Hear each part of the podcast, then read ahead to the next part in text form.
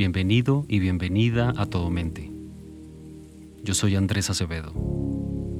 Ten en cuenta que si estás oyendo esto es porque estás en uno de los canales públicos de Todo Mente y solo vas a poder oír la parte introductoria de esta sesión.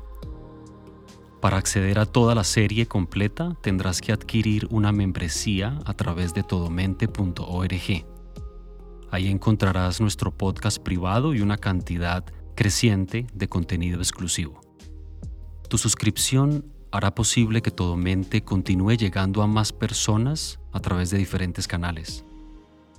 Si encuentras especial valor en esta iniciativa, considera unirte como miembro privado. Y gracias de antemano por tu apoyo.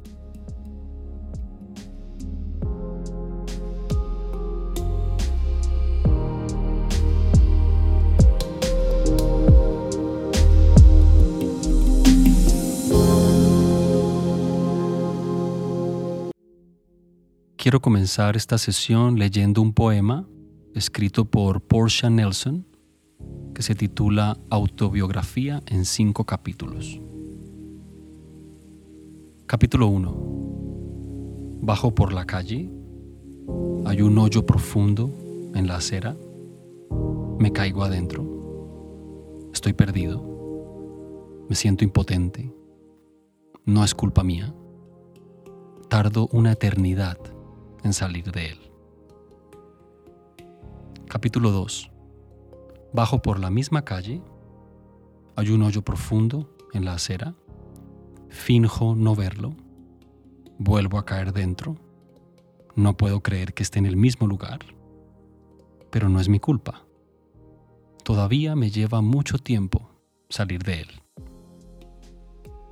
Capítulo 3. Bajo por la misma calle hay un hoyo profundo en la acera. Veo que está allí. Caigo en él, de todos modos. Es un hábito. Tengo los ojos abiertos. Sé dónde estoy. Es culpa mía. Salgo inmediatamente de él. Capítulo 4. Bajo por la misma calle. Hay un hoyo profundo en la acera paso por el lado. Capítulo 5. Bajo por otra calle.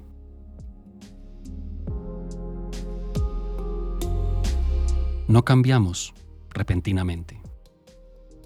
Los cambios que son verdaderamente significativos y duraderos no suceden de la noche a la mañana. Se necesitan múltiples lecciones el aprendizaje y el crecimiento implica caer en errores, reconocer los errores y aprender de ellos. Ningún evento por sí solo cambiará definitivamente tus comportamientos y tus tendencias más automáticas.